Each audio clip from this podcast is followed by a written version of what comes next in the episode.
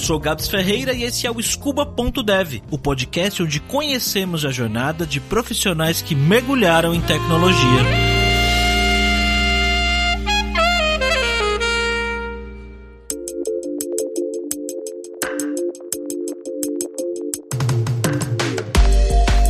Morgana, antes de mais nada, conta pra mim de onde você é e quantos anos você tem. Eu nasci, na verdade, em Cuiabá, Mato Grosso, e moro em São Paulo, né? Hoje eu moro na cidade de Ferraz de Vasconcelos. Vim para São Paulo muito pequenininha, mas hoje eu tenho 32 anos. E cidade de Cuiabá? Então, eu não lembro nada de Cuiabá, você acredita? Porque eu saí de lá, eu tinha mal tinha dois anos. Então, assim, infelizmente não lembro nada, mas eu penso muito em um dia visitar para conhecer. Ah, entendi. Você acabou nem voltando para lá, então, desde que você veio para cá. Não, é, nunca voltei. A gente saiu de lá, eu e minha irmã bem piquititica mesmo, e a gente veio já morar em São Paulo, depois a gente veio pra Ferraz de Vasconcelos, né? Moramos um pouquinho na capital e um pouquinho em Ferraz. Aí a gente tá em Ferraz já tem bastante tempo. Entendi. E, Morgana, como é que foi que você se envolveu com tecnologia? Eu acabei de gravar um episódio aqui do Scuba Dev com outra aluna Star, a Natália, e ela falou que sempre gostava de joguinho, de jogar, e, e, e achava que isso, de repente, poderia ser uma carreira legal. Isso é um, um caminho muito comum, né? Um pensamento muito comum nos jovens. Para você foi assim também? Não, para mim foi um pouco diferente. Na verdade, eu nunca tinha pensado em tecnologia como carreira, mas o que aconteceu, né? Meu pai, depois de um bom tempo, ele começou a voltar a estudar e foi direto para tecnologia, porque era o que daria dinheiro, né, para a família e tudo mais. Então, quando ele começou esse negócio de estudar, eu fui acompanhando, pequenininha mesmo. Eu lembro da telinha do DOS, ele me ensinando os comandinhos. Eu, eu tinha um caderno que eu anotava os comandos para eu lembrar. Eu lembro de eu jogando pinball com ele e tudo mais. Então, esse foi meu primeiro contato assim com a tecnologia. O tempo foi passando, eu não cheguei a pensar em, pô, vou seguir isso como carreira, mas eu brinco muito que a tecnologia de uma forma direta ou indireta, talvez, acabou me escolhendo, porque eu fui crescendo, enfim, teve um tempo que eu quis ser desenhista, arquiteta, meu sonho era construir uma casa redonda como arquiteta, enfim, coisas de criança, né? Mas conforme eu fui crescendo, na hora que eu fui fazer vestibular, eu tinha 17 anos, aí eu falei, pô, eu queria muito seguir pra área da saúde, mas envolveria tecnologia. Eu pensava muito biotecnologia, eu pensava em ser geneticista, eu pensava em ser neurocirurgiã e tudo mais, enfim, essas coisas. Só que daí, além desses vestibulares, eu também fiz um, que era para uma faculdade nova, que eu mal conhecia, que era a tal da FATEC de Itacoaxetuba, e só tinha cursos de tecnologia lá. E aí eu falei, bom, vou tentar também, né? Vai que eu não consigo no outro, pelo menos eu consigo fazer isso daqui. Não passei no que eu queria, passei nessa da FATEC, que era, na época era informática para gestão de negócios. Esse curso nem existe mais, hoje em dia ele se chama gestão para tecnologia da informação. E aí, enfim, no primeiro dia de aula, engraçado, né? Eu tinha 17 anos, eu não pude nem assinar minha matrícula. Você imagina eu lá chegando com meu pai e com a minha mãe para poder assinar a minha matrícula. Mas no primeiro dia de aula, assim, foi paixão à segunda vista, eu brinco, porque a primeira vista já tinha acontecido e eu nem tinha me tocado. Então, foi assim que eu acabei entrando na área de tecnologia. Como é que foi o início do curso? Que matérias que você tinha e, e era algo que você já meio que tinha uma ideia do que te esperava lá ou foi meio que surpresa total o conteúdo do curso? Eu sou nerd no extremo que eu não sei explicar. então, assim, todos os cursos no qual eu me inscrevia, eu fazia pesquisa sobre eles, né? Eu lia, pegava. Nossa, até pouco tempo atrás eu ainda tinha aqueles cadernos de faculdade que explica, sabe, o curso, tem um, um resumo e tudo mais. Enfim, então eu lia, eu entendi mais ou menos o que, que teria, né? Eu li a grade, fui entender. Não entendi tudo o que tinha na grade, né? Porque eram conteúdos desconhecidos para mim, mas eu fui mais ou menos preparada, entendendo que teria um pouco de programação, um pouco de gestão e tudo mais. Eu não lembro exatamente qual foi a primeira aula, mas a gente teve aulas de. Até o nome é um pouco estranho, mas assim, a gente teve aula dos dois lados, né? Gestão e programação. Então a gente teve aula de lógica, a gente teve aula de estrutura de dados, que na época era a minha favorita. Não sei o que eu tinha na cabeça, né? Como eu falei, eu era extremamente nerd, ainda sou um pouco, mas eu gostava bastante. E aí comecei a ter matérias também relacionadas à gestão, né? E tudo mais. Mas as primeiras linguagens, inclusive, que eu aprendi lá foram C e C. Você curtiu? É difícil dizer, porque sem C eu tinha bastante dificuldade. Eu não vou negar, não, que era uma coisa bem difícil, assim. Ainda mais quando a gente depois pegava outras linguagens mais pra frente, né? Se eu não me engano, teve um professor que deu um pouquinho de Java na época. Eu não vou lembrar tudo, porque faz bastante tempo isso. Mas engraçado que eu não cheguei a terminar essa faculdade. Não terminei, coisas aconteceram aí, eu não consegui terminar. Mas a vida passou, trabalhei com várias coisas direcionadas à tecnologia e não direcionadas à tecnologia. Fiz quase de tudo, assim. E tentei também ter negócio próprio, né, com meu pai em relação à tecnologia. Uma loja de informática, aí a sociedade acabou não dando certo, enfim. Depois a gente tentou novamente, empreender não é uma coisa muito fácil, né? E aí depois a gente, passando um tempo, alguns anos assim, depois que eu trabalhei com suporte, inclusive, né, era a menina do TI e tal. E aí eu falei assim, poxa, acho que eu quero voltar a estudar. E aí eu voltei a estudar, só que eu fui fazer um curso técnico de redes de computadores, que não tinha nada a ver com o que eu queria, porque informática, que era o curso que eu ia querer, né, que era relacionado à programação e que era na ETEC, acho que o pessoal de São Paulo conhece a ETEC aí, uma escola técnica, né, gratuita do governo. É à tarde, né, o curso que eu queria. E aí eu tinha que trabalhar e tudo mais, né, a gente é adulto, responsável, então não deu. Tive que pegar o curso que era à noite, que era de redes. Consegui passar no vestibular, fui fazer o curso. E aí, esse curso tem uma curiosidade, porque assim, eu não sou muito chegada à infra, mas não sei se foi no primeiro ou no segundo dia de aula, os professores falaram assim: olha só, gente, quem tiver as melhores notas, quem não faltar, quem, né, nossa senhora, foram a melhor pessoa aluna, assim, tem um grande risco de quê? De ganhar o intercâmbio. Olha aí. Então, assim, a partir daquele momento, a minha vida se tornou eu vou ganhar esse intercâmbio, custe o que custar. Então, você veja, eu já era aluna nerdzona, né, como eu já tinha falado antes, eu me tornei aluna odiada, porque eu ia na aula pré-feriado, eu me matava de estudar para tirar as melhores notas, porque ganhar o intercâmbio, gente, quando é que a gente tem a oportunidade de fazer o intercâmbio assim, né? Não é um, um dinheiro muito fácil que vem assim pra gente poder gastar fazendo isso. Então, ganhar o intercâmbio era completo, assim, estadia e tudo mais. Então, talvez o meu objetivo nesse curso se tornou outro, né? Não era trabalhar com infra, não era trabalhar com redes, era ganhar o intercâmbio. E ter uma formação, né, que me ajudaria a tentar alguma coisa na área de tecnologia também, mas acabou ficando em segundo plano essa daí. Tanto é que na época eu nem trabalhava com isso. E aí aconteceu, deu, enfim, gente, eu, eu realmente me matei de estudar, tentei tirar as melhores notas possíveis, não faltei nenhum dia, como eu disse, eu era aluna odiada, que ia, né, aquela única aluna que falava, não, eu vou, porque eu não quero ter falta. E quando acabou o curso, eu fui informada que eu ganhei o intercâmbio. Então, assim, nossa senhora, eu parecia uma criança ganhando doce, gente, vocês não têm noção. Foi incrível, mas assim, foi uma experiência muito boa, né? Eu imagino. Pra onde que foi o intercâmbio? Eu não podia escolher o destino, mas eu podia escolher a língua. E eu escolhi inglês, que era o que eu conseguia me virar mais ou menos, né? Assim, eu tinha feito curso quando eu era criança, mas não lembrava quase mais nada, né? Eu fiz esse curso técnico foi em 2013, 2014, né? Um ano e meio. Então eu já não lembrava muita coisa, mas enfim, como eu escolhi a língua inglês, eu acabei sendo mandada para Boston, nos Estados Unidos, né? Que fica em Massachusetts, que é muito difícil de falar, inclusive isso. Sim. Massachusetts, né?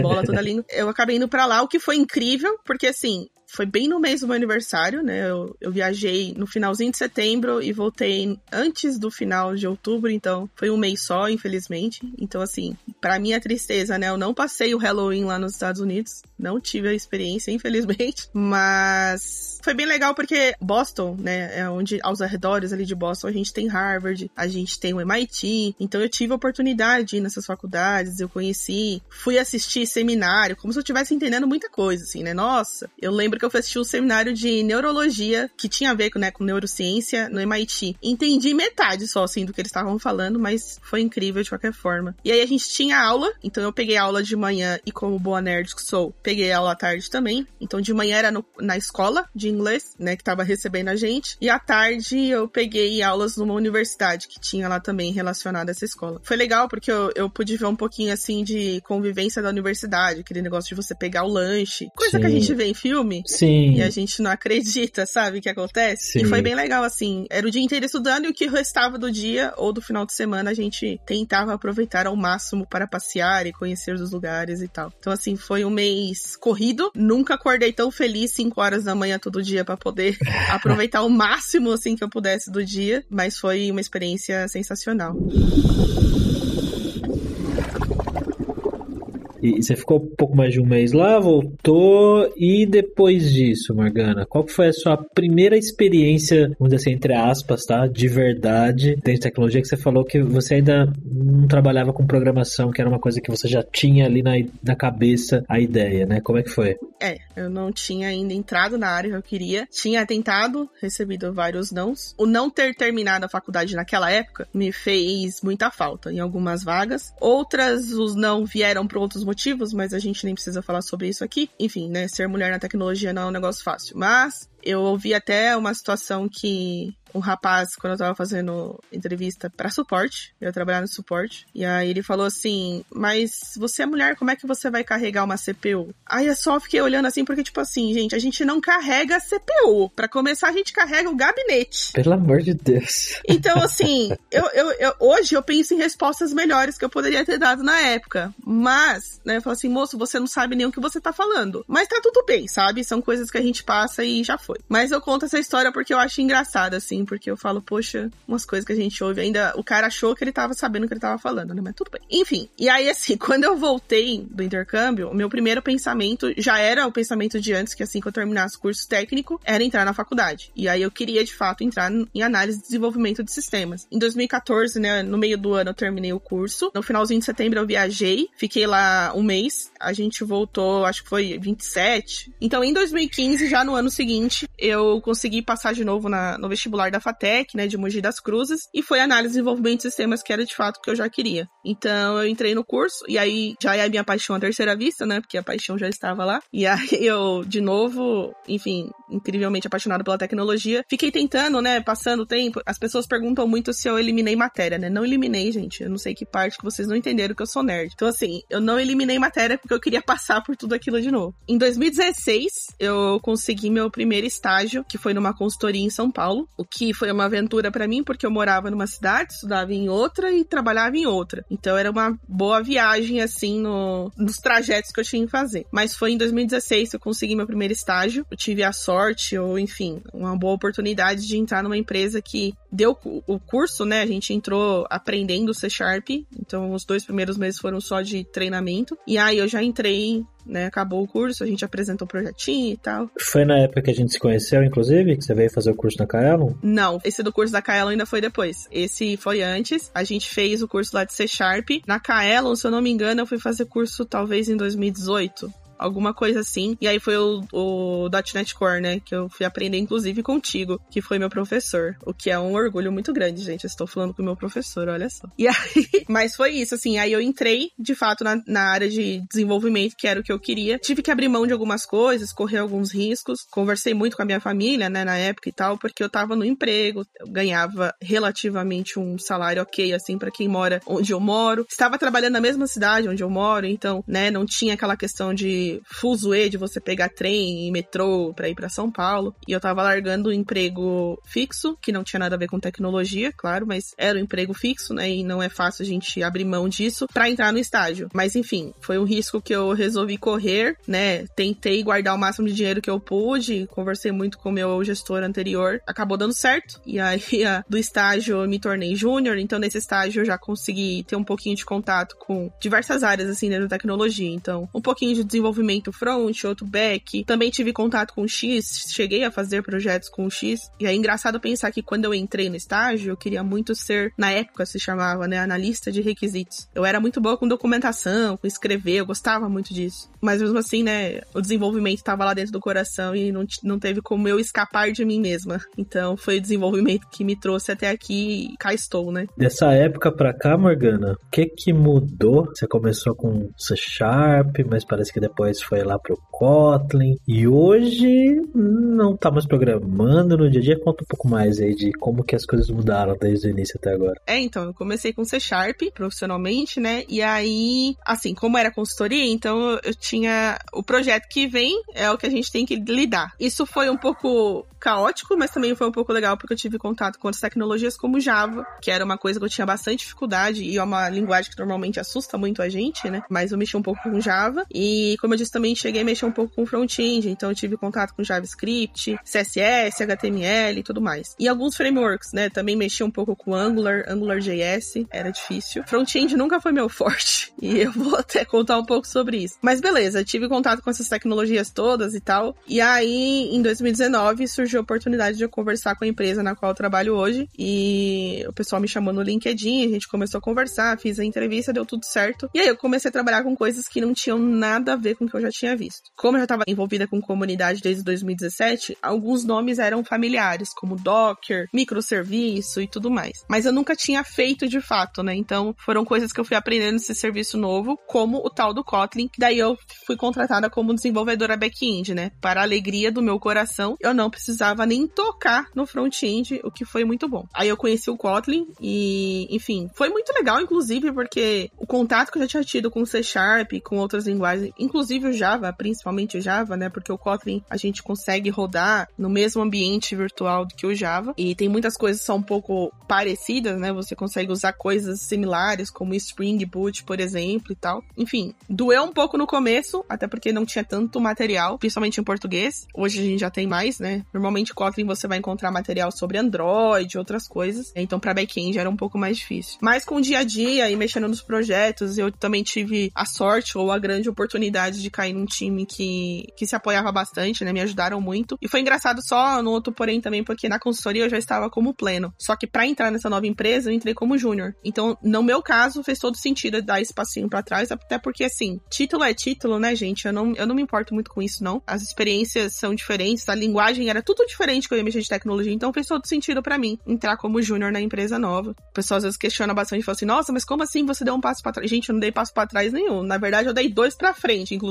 mexendo com outras tecnologias, aprendendo muita coisa nova. Aquele ambiente de startup, né, que você tem que aprender e testar coisas novas e mexer com tecnologia diferente, me fez crescer muito como desenvolvedora. O tempo foi passando, ainda nessa mesma empresa, você vê, né, eu tenho seis anos mais ou menos de carreira, seis anos e pouquinho, então foram só duas empresas, assim, que eu tive até o momento, né, como desenvolvedora. E nessa mesma empresa em que eu estou hoje, estava criando-se uma área sobre experiência, né, de pessoas da área de tecnologia e produto. Já estava me despertando, assim, no meu coraçãozinho há um tempo, essa questão, esses nomes estranhos, assim, developer, advocate, community manager, DevRel e não sei o que. E aí que foi que eu fui pesquisando, entendendo, né? Já conheci o Gabs, que tinha um papel muito parecido com esse, já conheci o Pokémon, a Pat Codes, né, que a galera deve conhecer também. E aí as pessoas começaram a me empurrar, falando assim, Morgana, tu tem mais perfil de DevRel do que qualquer outra coisa, hein? E aquilo ficou na minha cabeça e tal. E eu comecei a tentar, né? Oportunidades nessa área.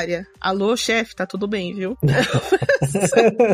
Mas é engraçado porque teve um momento que eu falei assim, pô, eu vou tentar aqui dentro, né? Não temos isso aqui dentro, vou tentar e vamos ver no que dá. Chamei o gestor, eu acho que eu fiz tudo errado, assim, mas acabou dando certo no final. Chamei o gestor para conversar, o gestor da área, né? O head da área de experiência de tecnologia e produto. Falei, olha só, estou com uma vontadinha aqui na minha pontinha da orelha de ser DevRel, né? Você quer contar um pouquinho para mim sobre como tá funcionando a área, se faz sentido, né, tal. E eu não tinha conversado com o meu gestor ainda, da época do time que eu estava como desenvolvedora back-end. E aí ele falou que fazia todo sentido e tal. Voltei para conversar com o meu gestor, todo mundo concordou. Passou um tempinho, aí estava lá eu como DevRel. Então eu sou a primeira DevRel da empresa na qual eu estou trabalhando hoje, o que tá sendo um desafio, né? Então acho que é legal também explicar um pouquinho o que é DevRel, né, para as pessoas. Sim, conta um pouco do contexto do seu trabalho, né? Como que isso se aplica no que você faz dentro do C6 hoje. Sim, o que que eu faço, né? E aí, assim, é bom já também esclarecer um pequeno disclaimer aqui, que isso pode mudar de empresa para empresa, né? Depende muito do objetivo da empresa, o que que ela quer fazer, o que que esse papel vai significar dentro da empresa e até fora da empresa mesmo. Então, pode ser que algumas pessoas que trabalhem na mesma condição tenham papéis diferentes, né? Mas o que que eu faço? Eu tenho relação direta com a experiência de pessoas desenvolvedoras, principalmente pessoas desenvolvedoras back-end, que é o que eu estava trabalhando anteriormente, né? O que eu tenho especialidade. Então, eu cuido um pouco disso, também tô mexendo com alguns projetos em relação ao onboarding para essas pessoas, né? Para justamente cuidar um pouco mais da experiência para quem tá chegando. Kotlin não é uma linguagem que você encontra muita gente no mercado, principalmente para back-end. É mais fácil você encontrar gente de Kotlin para Android e outras coisas. Então, dar essa introdução, entender, explicar o que é Kotlin, uma espécie de treinamento, digamos assim. Eu também tenho a responsabilidade de ter a relação entre a empresa e as comunidades de tecnologia. Então, para fazer eventos, para fazer projetos, para fazer meetups, né, que a gente conhece também por esse nome, e meetup para quem não conhece, é como se fossem eventos também de tecnologia, só um nomezinho diferente. Então, eu também tenho essa responsabilidade junto com outras áreas, é claro. A gente também tem o, o compartilhamento de conhecimento dentro da própria empresa, então também faz parte do meu papel despertar isso nas pessoas, trazer isso, né, para acontecer junto com o time lá. Tem uma outra pessoa também que trabalha comigo nesse mesmo projeto que a gente chama de hands-on, digamos assim, que a gente adora o hands-on, né? Quem é dev adora botar a mão na massa, mexer no código, ver o negócio acontecendo. Então é uma coisa que a gente percebeu e a gente tá levando também. Então os times estão trocando conhecimento entre eles. A gente só ajuda a organizar, o que é bem legal, né? Porque aos poucos isso vai se tornando cultura da própria galera, né? De trocar conhecimento. Enfim, e outras coisas também, né? Então é, é basicamente isso. Essa pessoa deve ir réu, deve ir réu, né? Para não entender réu da forma errada. A gente é meio que esse relacionamento entre comunidade, tecnologia e empresa e, e despertar essa questão de produção e compartilhamento de conteúdo, né? Dentro e fora dela. Muito legal, Morgane. Acho que você realmente tem muito jeito para isso. A gente já trocou algumas ideias sobre isso, né? Acho que ainda tem muito espaço pra gente falar sobre esse assunto aqui no Brasil, né? Acho que as empresas estão começando a entender que esse papel é importante em vários contextos, principalmente em empresas que não necessariamente são empresas de produto para desenvolvedores, né? Como é o caso do C6, né? Que não, não é um, um produto para devs, mas que tem essa necessidade de, de dev help por várias outras razões.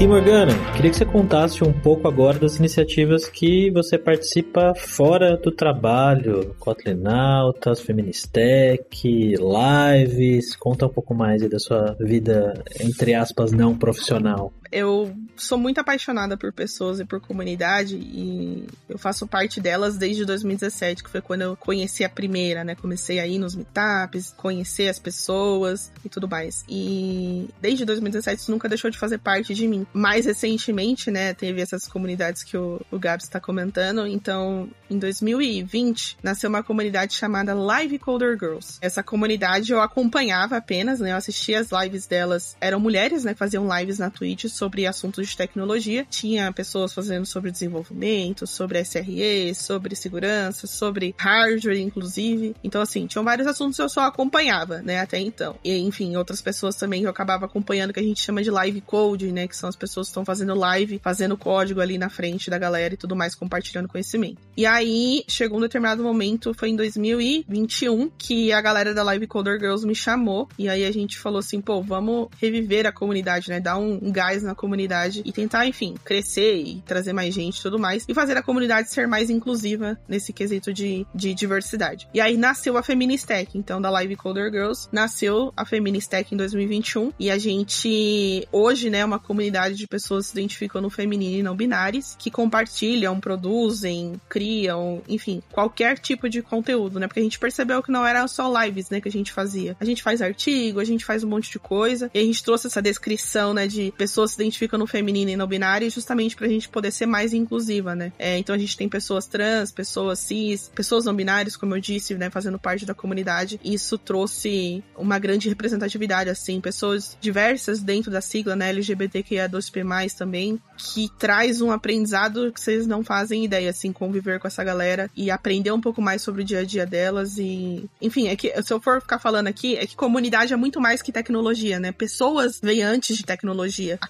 convivência que a gente tem na comunidade acaba trazendo outros aspectos, não só o que eu estou aprendendo no meu, pro meu lado profissional, mas também como meu lado pessoal também. E aí, beleza, a comunidade existe, né? A Feministec, então tá lá. A gente tá fazendo lives, a gente faz eventos mensais, cada mês a gente traz um tema que a própria galera da comunidade tá afim de fazer, e aí a gente vai compartilhando conhecimento entre a gente, né? A gente tem um espaço só nosso, que é o Discord, e aí, de fato, no Discord só entram pessoas que se identificam no feminino e não binárias, justamente pra gente ter um cantinho nosso, pra gente desabafar, trocar ideia, conversar e começar a incentivar aquelas pessoas que estão querendo começar a compartilhar conteúdo, mas tem um pouco mais de dificuldade de fazer isso publicamente, né? Então, a gente faz isso no Discord para que elas depois externalizem isso para outras redes e tudo mais, que é uma coisa muito legal, inclusive, é ver a pessoa crescendo. Aí, em 2021 mesmo, a gente também criou a Kotlin Altas. Um amigo nosso nos chamou e falou assim: olha, a gente podia ter uma comunidade sobre Kotlin, né, para traduzir e trazer conteúdos em português. E como eu falei, era mais difícil antes, né, de ter esse conteúdo em português mesmo do Brasil. Então a gente criou, sou eu, o Castro, a Alissa, que também faz parte da Feministec, e o professor Bruno Lopes, que é um amigo nosso. Então a gente se juntou e fez a Kotlin Altas. E aí a gente faz, né, alguns conteúdos em artigo, outros em vídeo, que a gente tava preparando também um curso, outros também a gente faz em live, né, quando a gente tá fazendo live e tudo mais. Então são essas duas comunidades principais, assim, que eu participo. Tem também a molecada da Deep Web, que é uma outra comunidade que eu participo, que o Gabi já participou com a gente também, que é, uma, é um podcast nosso, né? A gente fala sobre tecnologia, só que a gente leva para um lado um pouco mais descontraído, pra gente dar umas risadas e tudo mais. Mas tem essa comunidade também que a gente participa. Esse negócio de lives, né? Como eu comecei a fazer as lives que o Gabs também falou, foi justamente por causa da comunidade, né? Acompanhando, principalmente as meninas, né? Que na época eram Live Coder Girls e viraram Feministech. Foi acompanhando que falei, poxa, acho que eu também quero fazer esse negócio aí. A comunidade sempre me empurrou, entre muitas aspas, e no melhor sentido da palavra, para fazer coisas, né? Para me colocar a, a, a contribuir e tudo mais. E eu meio que me senti. Eu não quero falar obrigação, porque parece errada essa palavra no contexto que eu quero usar. Mas é como se eu tivesse vontade de realmente retribuir tudo aquilo que eu tava recebendo da comunidade, né? Então eu falei, poxa, se eu tô aprendendo alguma coisa aqui, o que que custa eu compartilhar essa coisa que eu tô aprendendo com outras pessoas? Talvez tenham pessoas que não conheçam, tem pessoas que talvez conheçam mais do que eu e podem contribuir com o meu conhecimento. Então essa troca que é legal assim na comunidade é o que mais me desperta a vontade assim de continuar fazendo live, de continuar fazendo qualquer tipo de conteúdo que seja assim, para agregar e também para mostrar para as mulheres que nós podemos, né? Aquelas frases clichês.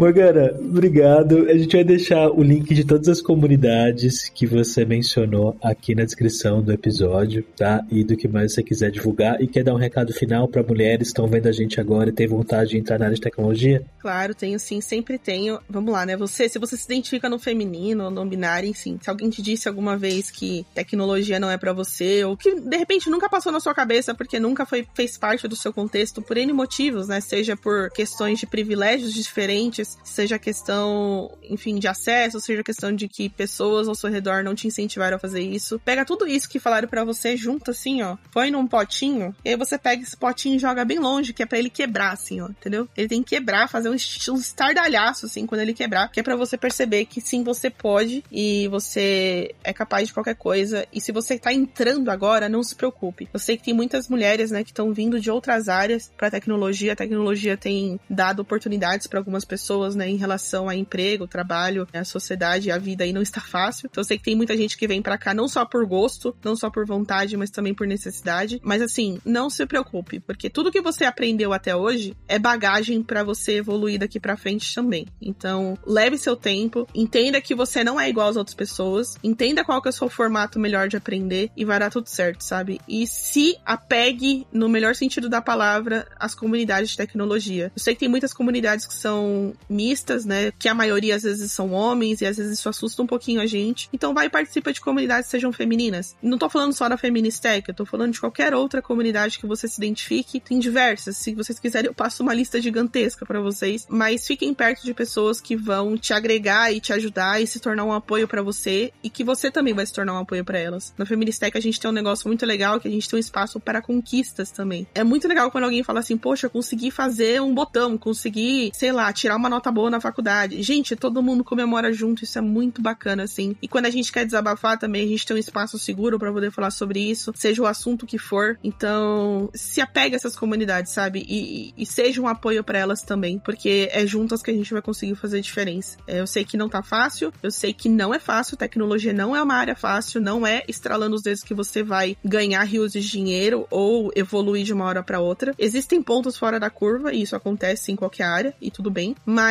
não se apegue a isso. E também não se compare a pessoas. Inspire-se nelas, né? Vamos supor, vou ter uma mulher que você acha incrível, ou qualquer outra pessoa na tecnologia que você acha incrível, que tem grandes conhecimentos e tudo mais. Mas pensa assim, pra pessoa chegar naquele conhecimento que ela tem hoje, ela ralou lá atrás. Não foi assim, estralando o dedo que ela aprendeu. Então se inspire nisso, né? Faça a sua relação aí também de forma saudável, mais saudável que você puder fazer. Tente descansar também. Lembra de beber água e comer, é muito importante. Mas use essas coisas como inspiração e não como comparação comparação. Comparação nunca vai ser uma coisa legal para você. Então inspire-se nessas pessoas, inspire-se em você mesma. Veja o que você fez ontem, o que você tá fazendo hoje é diferente. Você já evoluiu um passinho. Então se apega nisso e junte-se a pessoas que vão te fazer bem e que vai dar tudo certo. E precisando de ajuda, recorra à comunidade, porque é, é para isso que ela existe. Muito bom, Morgana. Muito obrigado por essa inspiração final aí. Mais uma vez, vamos deixar todos os links aqui na descrição do episódio. Sigam a Morgana nas redes também. Vamos trocar ideia com ela, que ela pessoa muito legal.